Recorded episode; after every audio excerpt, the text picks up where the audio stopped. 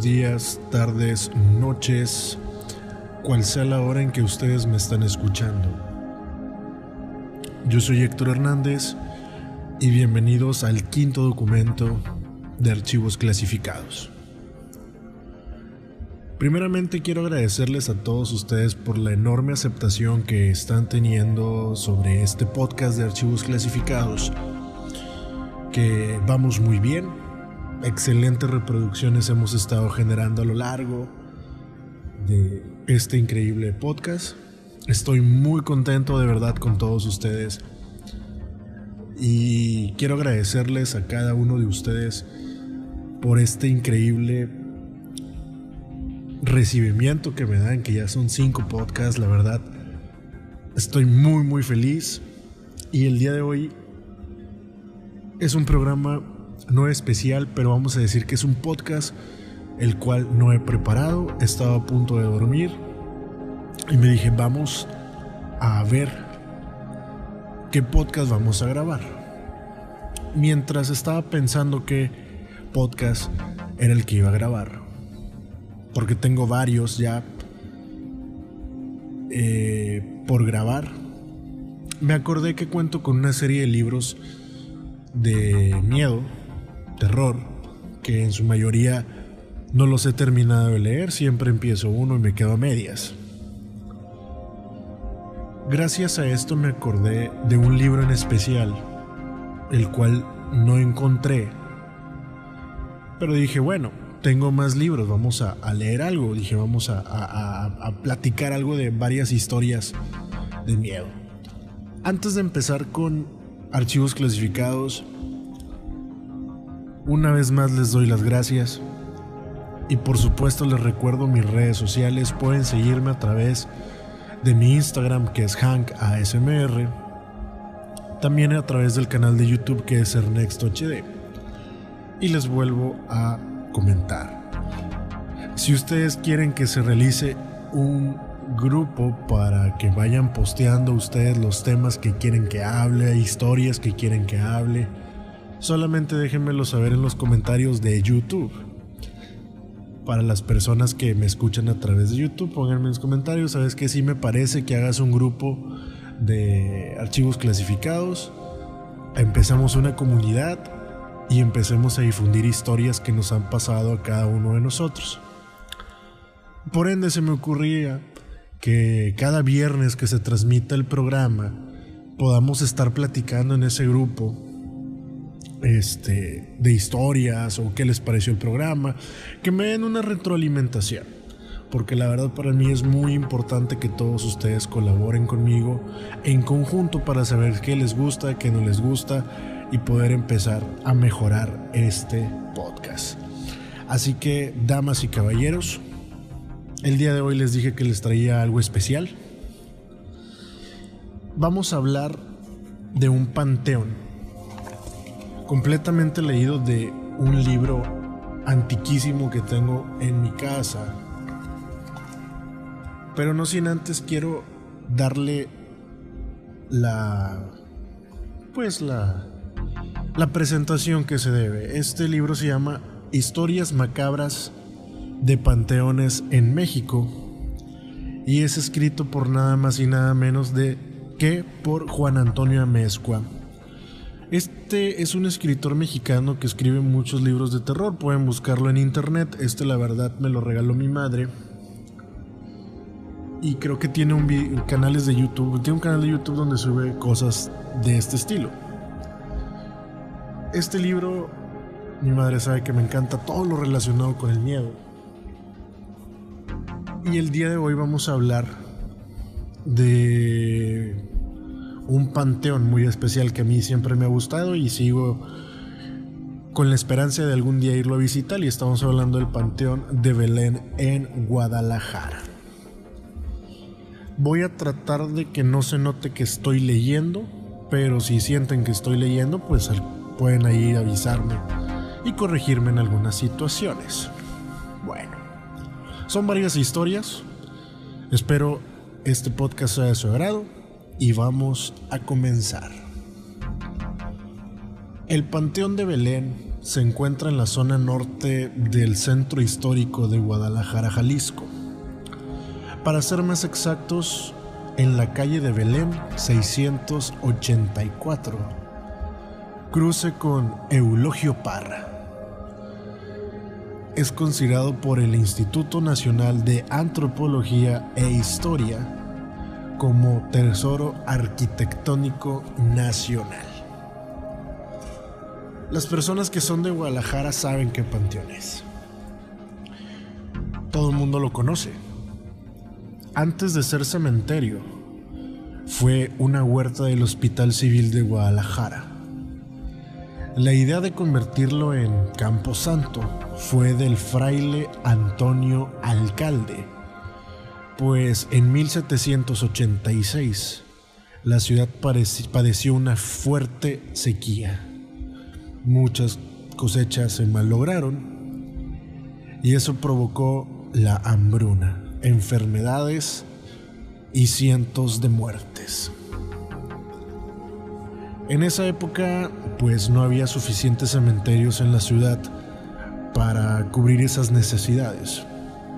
Sin embargo, por falta de dinero, el proyecto de construir un cementerio en ese terreno se pospuso hasta 1848. O sea, fueron bastantitos años el arquitecto Manuel Gómez Ibarra fue quien se encargó de diseñarlo por petición del obispo, que era don Diego de Aranda. El Panteón de Belén funcionó hasta el primero de, noviembre de 1896. Es decir, más o menos unos 50 años la decisión de cerrar el Camposanto fue del Consejo Superior de Salubridad. Esto en 1996. Mejor dicho, en 1996 este cementerio abrió nuevamente sus puertas al público como museo. Pues aparte de su belleza arquitectónica, que por ende es apreciada por extranjeros y nacionales es un lugar con mucha historia. Esto debido a que fue la primera rotonda de los jaliscienses ilustres, que entre ellos estaban poetas, abogados, militares, doctores, políticos, etc. Algunos fueron llevados a mediados del siglo XX a la actual rotonda que se encuentra a un costado de la Catedral de Guadalajara. Sin embargo, lo que más atrae de este lugar son las leyendas de fantasmas que ahí surgieron. De pues de las que no se ocupa, de las que no ocuparemos, de las que nos ocuparemos a continuación. vamos a hablar de la primer leyenda, historia fantasmal del Panteón de Belén. La muerte de Victoriano, Victoriana Hurtado. En 1833 nació en Guadalajara Victoriana Hurtado. Era hija única de un matrimonio rico para preservar la buena alcurnia de la familia. Sus padres decidieron casarla con un aparente burgués de 23 años, o mejor dicho, 23 años mayor que ella. Victoriana tenía tan solo 12 años de edad cuando se casó. Ese supuesto hombre millonario solo esperó a que los padres de Victoriana murieran para que ella heredara la fortuna y así él pudiera darse la gran vida. Cuando su mujer recibió la fortuna, él dejó de trabajar y comenzó a maltratarla verbal y físicamente. Para fortuna de Victoriana, esto no duró mucho tiempo. Tan solo dos años, pues el marido murió por excesos en el consumo de alcohol. Fueron muchos años los que ella vivió feliz con sus tres hijos que tuvo con ese hombre. Por desgracia, y sin que nadie lo supiera, ni ella misma lo sabía. Victoriana parecía de, padecía de catalepsia, perdón. La extraña enfermedad que provocó que una persona que está muerta, pero en realidad solo se encuentra profundamente dormida. Cuando Victoriana tuvo una primera crisis de catalepsia, sus hijos creyeron que ya estaba muerta. Le lloraron, pero esa tristeza se esfumó rápidamente al darse cuenta que habían heredado una gran fortuna. En el momento en que los tres hijos estaban haciendo los planes con el dinero que iban a recibir, Victoriana despertó los hijos se molestaron, pues sus planes tenían tenían que posponerse. Pasó el tiempo y Victoriana nuevamente sufrió una crisis de este trastorno neurológico. En esa ocasión, sus hijos ya no sintieron tristeza. Al contrario, pues ahora sí podrían recibir mucho dinero. Uno de los hermanos fue con un sastre y le pidió que le hiciera un traje con la mejor tela que tuviera. Otro fue con un joyero y le pidió que le diseñara varias pulseras y anillos de oro. El tercer hermano visitó a un hombre para que le vendiera, le vendiera varios terrenos para fincar casas. Los tres hermanos regresaron a la casa. Las sonrisas que manifestaban sus rostros desaparecieron cuando vieron que su madre estaba viva. Ellos sin dirigirle la palabra se retiraron a una habitación y comenzaron a idear un plan para matarla. Como los tres hermanos estaban muy concentrados en esto, no se dieron cuenta que su madre estaba atrás de ellos escuchando absolutamente todo. La señora, profundamente triste, regresó a su habitación y se encomendó a Dios escribió su testamento que guardó en sus ropas, algún ropero tal vez. Esto por la pena que le embargaba. Volvió a caer en estado de catalepsia.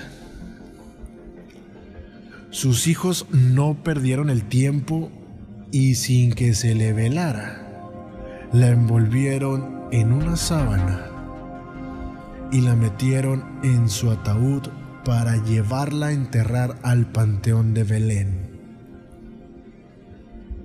Esto ocurrió el 25 de agosto de 1894. Cuando volvió en sí de este trance, se dio cuenta que la habían sepultado y comenzó a gritar pidiendo ayuda. El velador del cementerio escuchó los gritos y pensó que era un fantasma.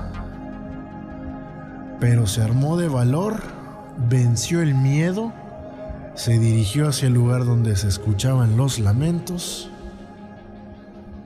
y cuando llegó al sitio iluminándose con una lámpara de petróleo, se dio cuenta que era la tumba de Victoriana Hurtado. La mujer que habían enterrado por la mañana, la cual él vio una mano ensangrentada que se reflejaba por la desesperación de romper el ataúd y excavar. Salía de la tierra sosteniendo un pergamino.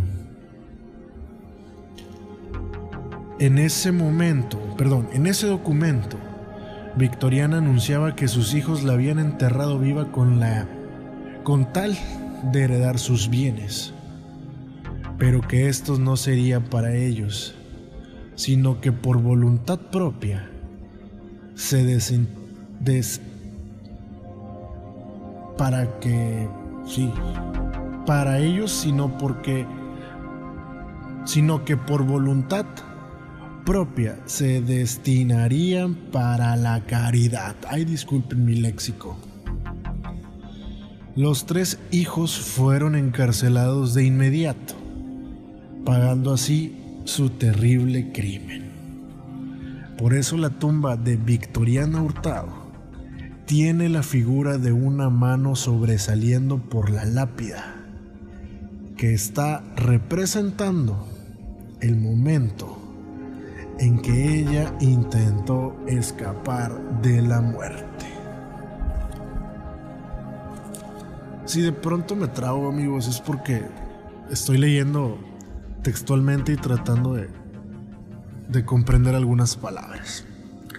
La siguiente historia se trata nada más y nada menos que del Catrín nocturno, tal vez eh, ya nuestros amigos de Guadalajara se la han de saber, pero para el resto que no somos incluso de México, bueno, yo soy de México, pero para los amigos que no son de México, vamos a leerla con todo gusto.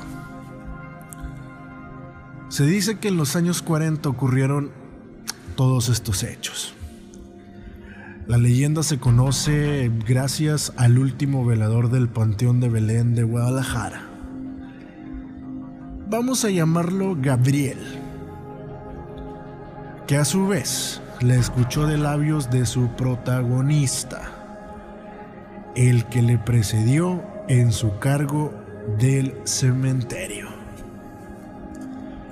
Una noche, mientras el velador esperaba que diera la hora de salida, esto para irse a descansar, vio pasar a una persona muy elegante, vestida de negro, que salió de la cripta familiar de los Arevalo. El vigilante se levantó de inmediato y fue tras esa persona para pedirle que se retirara, pues ya no eran horas de estar en el cementerio.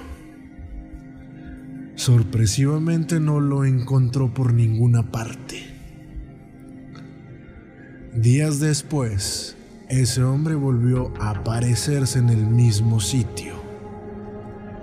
El encargado de cuidar el cementerio tenía dudas de quién, de quién podría tratarse. Tal vez un fantasma o bien de algún familiar de los Arevalo,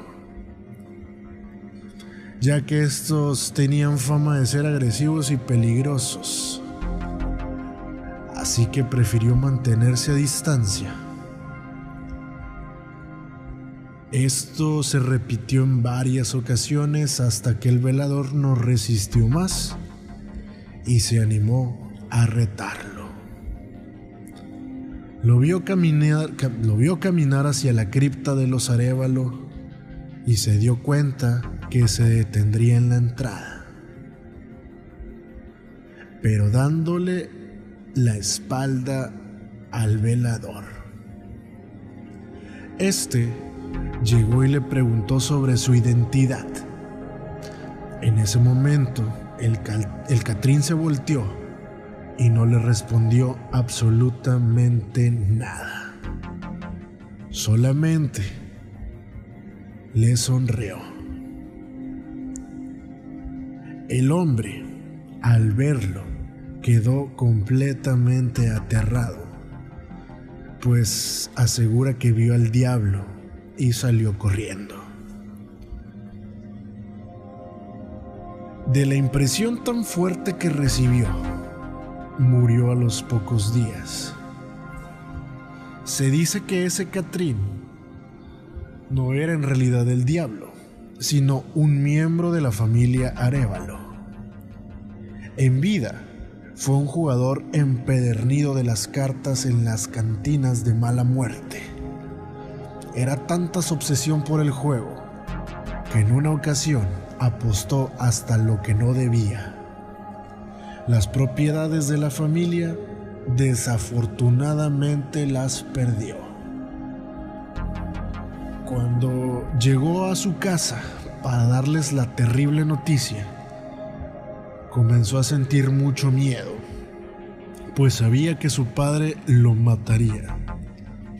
Así que en medio de la angustia, fue tentado por el diablo. La habitación se iluminó por una extraña y bella luz. Se materializó una mano que se posó sobre su hombro y le dijo, no voltees, soy el diablo y estoy dispuesto a ayudarte. El Señor de las Tinieblas le dijo que él podría regresarle sus propiedades pero que a cambio tenía que darle su alma cuando él quisiera. El joven Catrín aceptó encantado, recuperó las posesiones y se volvió más temerario, pues sabía que tenía un pacto con Satanás y supuso, erróneamente, que nada malo podría sucederle. El Catrín regresó a jugar y de nueva cuenta se vio involucrado en problemas con los demás apostadores. Uno de estos sacó un arma, le apuntó al corazón y el Catrín de forma retadora le invitó a que disparara creyendo que nada le pasaría. Pero estaba muy equivocado. La bala le dio justo en el corazón, arrebatándole la vida. Fue entonces cuando el diablo se apareció y reclamó lo que era suyo. Una historia un poco corta, pero intrigante. Ya hemos escuchado varias historias, entre unas se encuentra el de El Charro Negro, que tampoco se sabe a ciencia cierta de dónde es, pero al final de cuentas se hace un terrible pacto.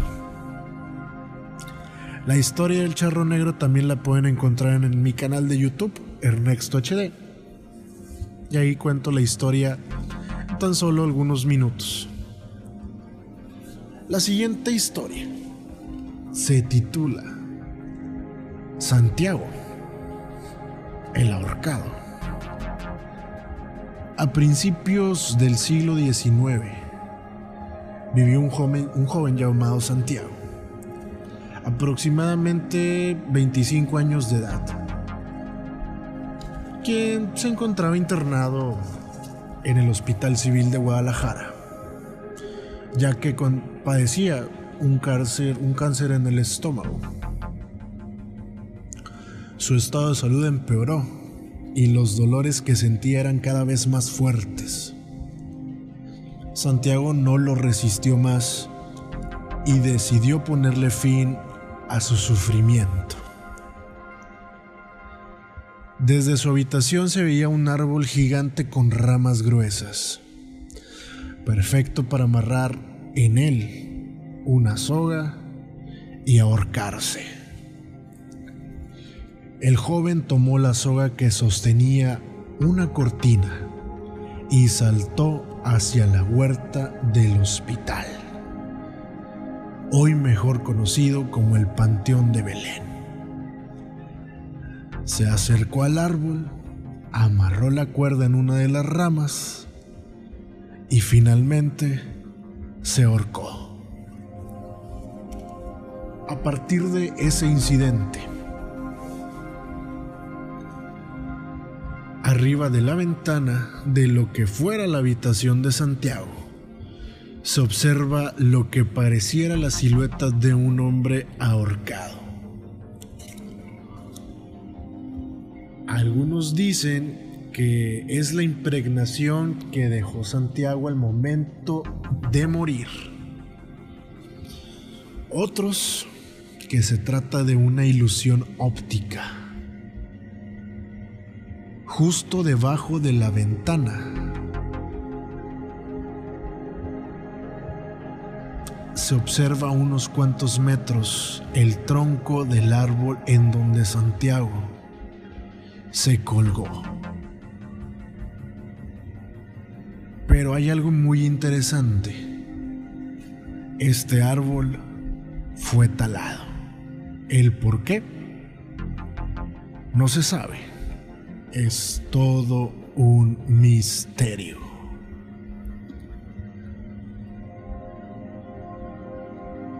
Hay otra historia que conozco, mas no me la sé al 100%. Y la titula El escritor.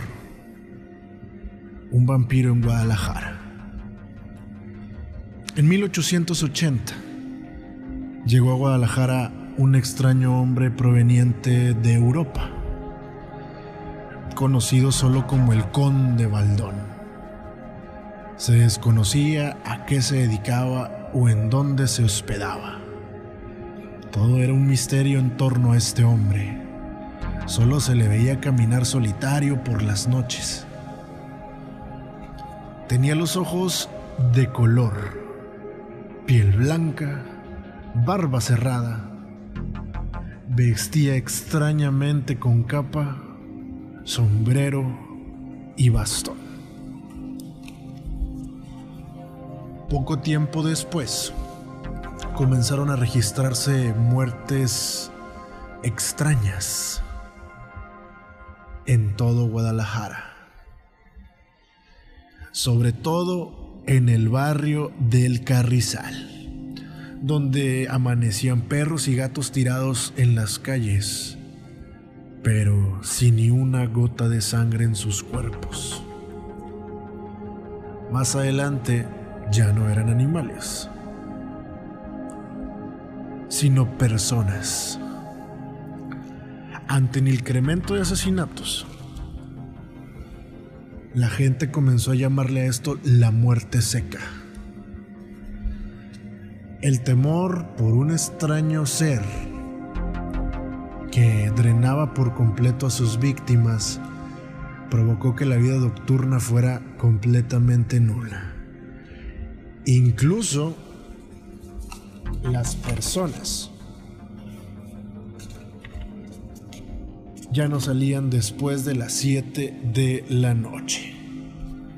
Se reunían con sus familias a rezar para que este monstruo desapareciera de Guadalajara. Una noche, cansados de estar viviendo con miedo, se organizaron, varias personas y salieron a cazar al vampiro humano, que era así como le llamaban. Sabían quién era, así que salieron decididos a matarlo.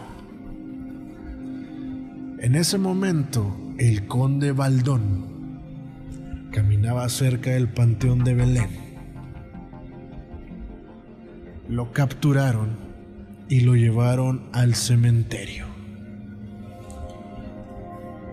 Con una rama que, que estaba a la mano, improvisaron una estaca y se la clavaron directamente en el corazón. La primitiva pero eficaz arma atravesó por completo el cuerpo del vampiro. Después cavaron un hoyo y ahí lo metieron cubriéndolo con una losa de cemento. Con el paso del tiempo, esta rama echó raíces y creció un árbol. un majestuoso árbol.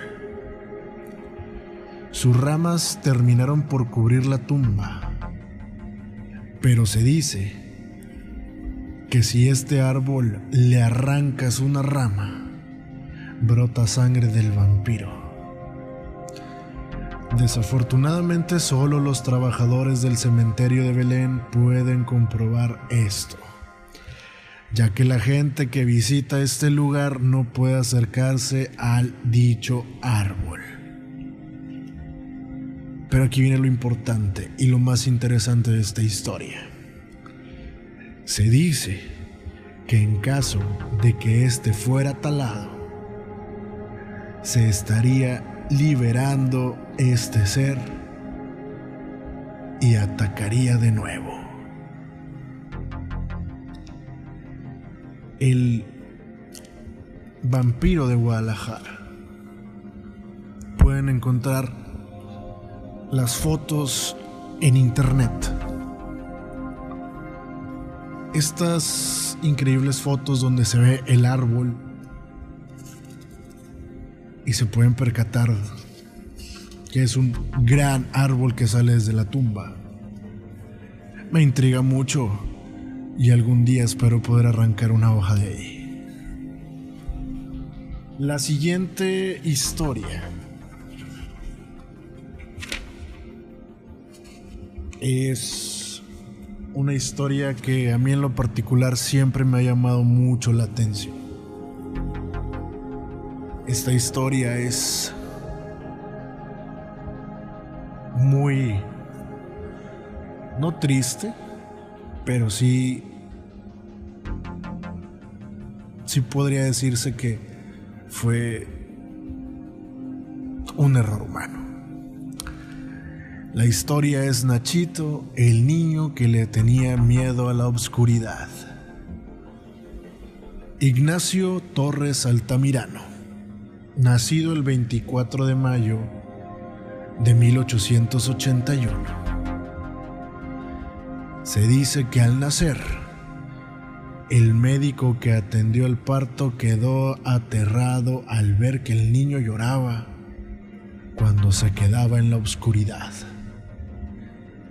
El padre de Nachito ordenó colocarle lámparas de aceite alrededor de su cuna, las cuales tenían que estar encendidas por la noche.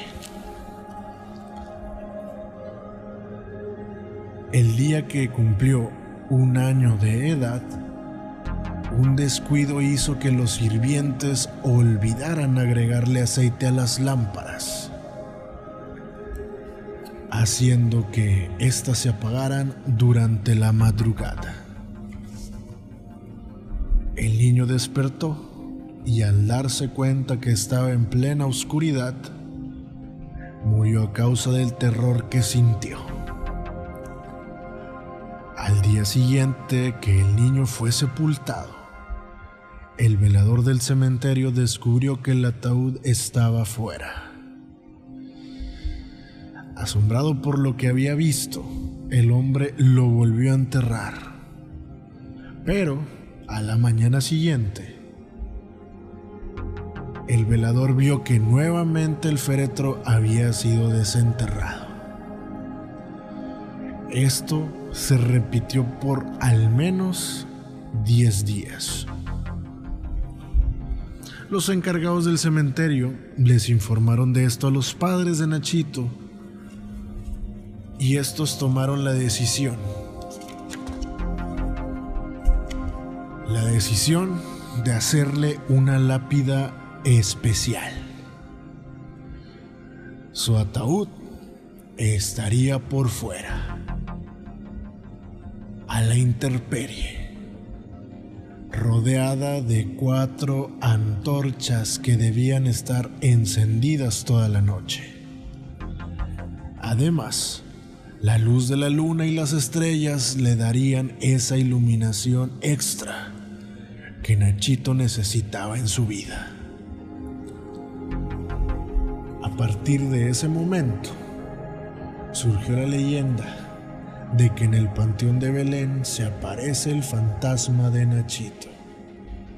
las personas que visitan su tumba, como un gesto de generosidad, le dejan juguetes, pulseras, pelotas, etc. Esto para que él juegue con ellos. Aquellas personas que se niegan a obsequiarle algo, se dice, corren el riesgo de que se les aparezca por la noche. Nachito es una historia que a mí me, honestamente me perturbó. No le tengo miedo a la oscuridad. Pero es una historia desgarrante. Una historia de desesperación de cómo fue que murió Nachito. Así que, si algún día van a visitar el Panteón de Belém, asegúrense de llevar un juguete para que Nachito por la noche juegue con ellos. O si no, estén preparados para ver a Nachito por la noche.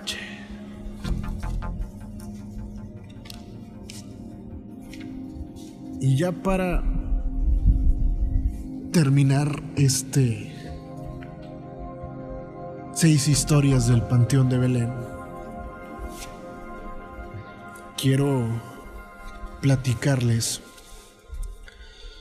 la historia de uno de los videos más famosos del Panteón de Belén.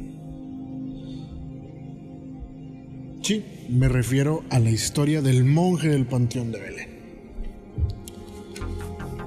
En 1996 se grabó un video dentro del Panteón de Belén que le dio la vuelta al mundo.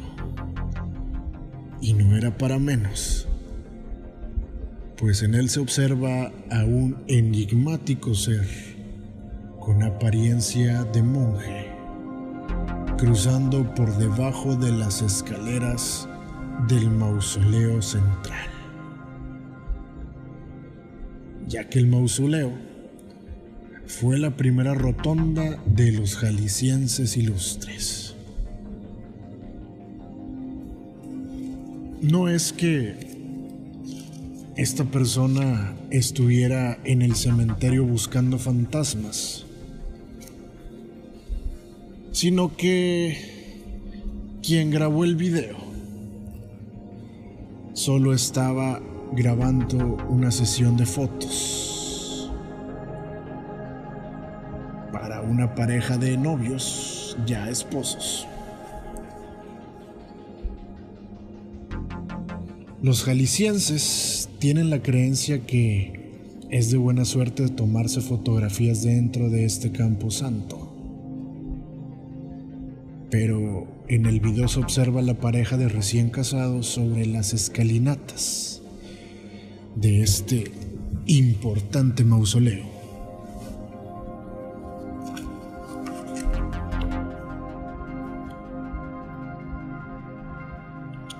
Y posando para el fotógrafo,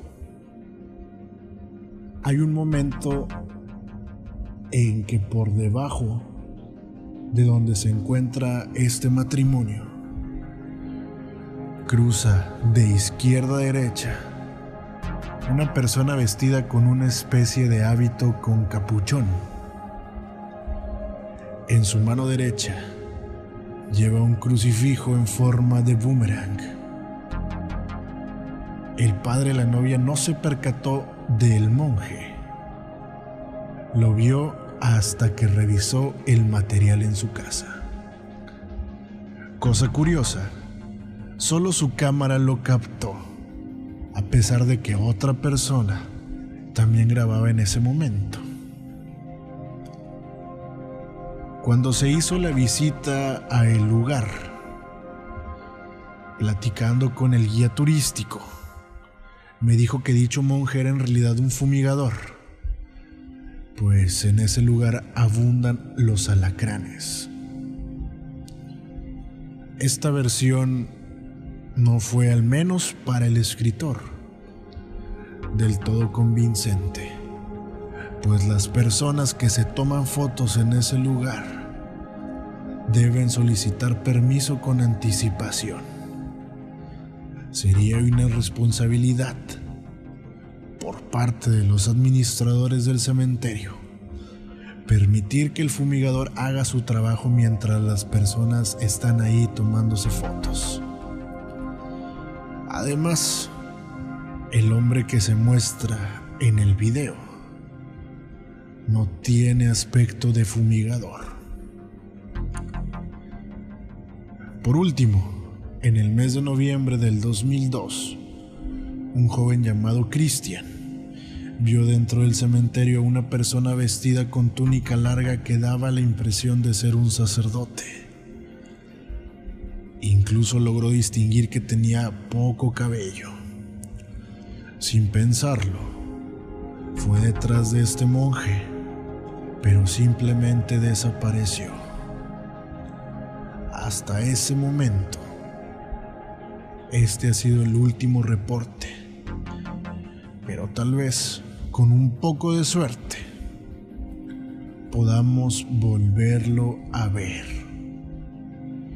Caminar entre todas las tumbas del cementerio, recordándonos que él y sus compañeros fueron los primeros administradores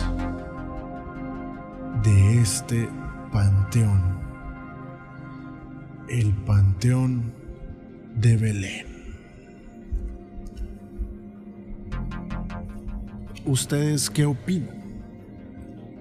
¿Qué opinan de todas las historias que les he contado? Quiero saber sus comentarios. Pueden hacérmelos llegar directamente a mi Instagram, HankASMR. O también pueden hacérmelos llegar a través del correo electrónico que es ernextohd.gmail.com. Para las personas que nos ven a través de YouTube les recuerdo que este podcast lo pueden escuchar en Spotify en el transcurso del viernes. Y nos pueden ver a partir de las 10 de la noche en Ernesto HD. ¿Ustedes qué opinan? Quiero saber de estas historias y más que nos encontramos en el libro de Historias Macabras de Panteones en México por Juan Antonio Amezcua Castillo. Yo me despido porque ya es hora de dormir. Les agradezco infinitamente que hayan llegado hasta este punto. Me hayan permitido entrar a su hogar, a su oficina o en el recorrido para alguna de sus actividades diarias.